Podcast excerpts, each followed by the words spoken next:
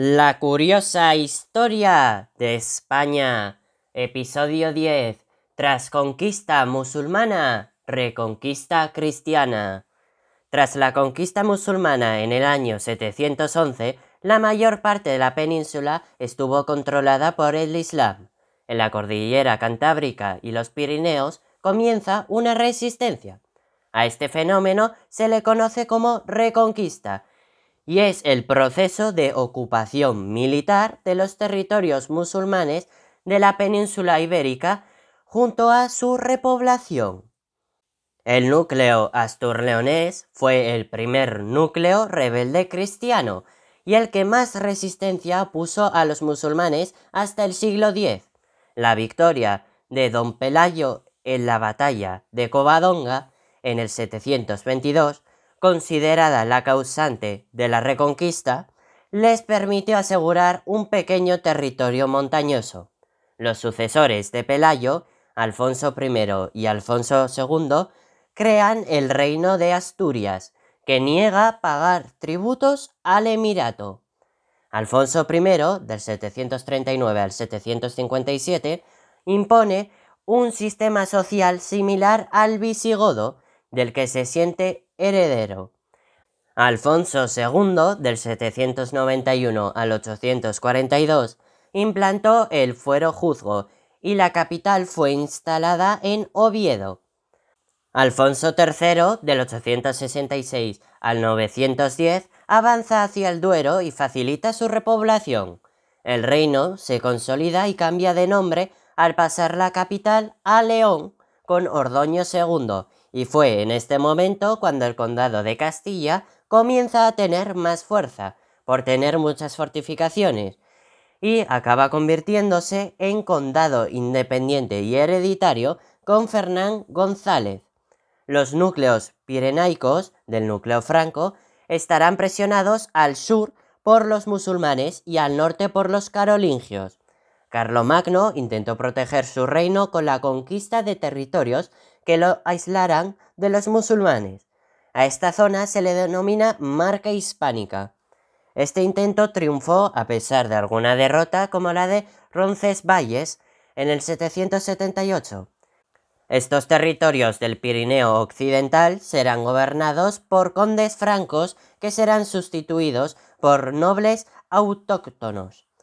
El primer rey del núcleo pamplonés fue Íñigo Artista. En el siglo X, la familia Jimena dominará Pamplona y se expandirá hacia el Ebro. Además, en los Pirineos centrales se desarrollan los condados de Aragón, Sobrarbe y Ribagorza, bajo influencia franca. Estos son controlados por Pamplona a mediados del siglo X. Se forma el condado de Aragón y por otra parte los francos conquistan Gerona y Barcelona de los musulmanes y establecen la marca hispánica junto a otros condados. El conde Wilfredo el Belloso convierte sus territorios en hereditarios y el conde Borrell III en el siglo X rompe con la monarquía franca. A pesar de todo, nunca se titulan como reyes. Durante el siglo X apenas se producen avances territoriales cristianos debido a la fuerza del califato. El periodo comprendido entre los siglos XI y XIII supone cambios en los reinos y condados cristianos, ya que el gran avance reconquistador supone un aumento territorial. Las rivalidades fronterizas entre los reinos cristianos causan continuos cambios de estas y los monarcas consideraban al reino como una pertenencia personal pueden repartir entre sus hijos, cambiando por esto las fronteras con asiduidad. El reino de Pamplona alcanza su esplendor a comienzos del siglo XI con Sancho Garcés III el Mayor, del 1004 al 1035, y a cuya muerte divide el reino entre sus hijos. García Sánchez III se queda con Pamplona, a Ramiro I le otorgan Aragón, Fernando I se convierte en rey de Castilla y Gonzalo será nombrado propietario de los condados de Sobrarbe y Ribagorza, que más tarde pasarán al reino de Aragón.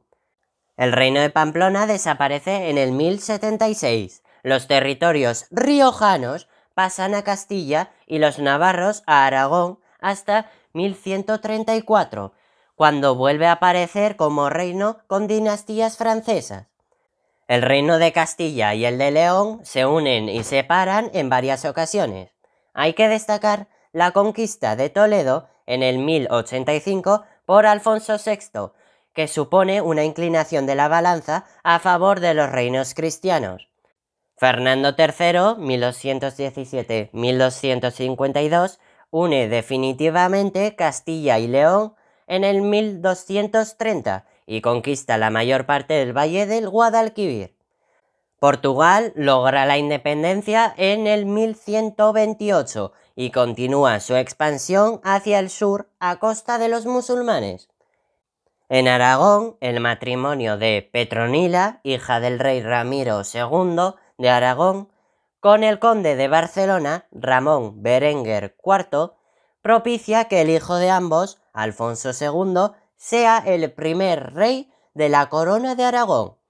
En el siglo XIII, Jaime I el Conquistador conquistará Mallorca y Valencia.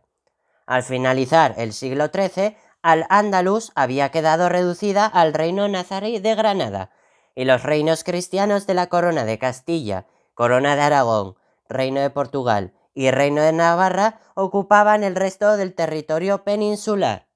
Alfonso VIII, rey de Castilla, marcha sobre Despeña Perros, donde se produce en 1212 la victoria cristiana de las Navas de Tolosa, que abrió el camino hacia la conquista del Guadalquivir. Durante el siglo XIII se llevó a cabo la conquista de Andalucía por Fernando III y su hijo Alfonso X el Sabio.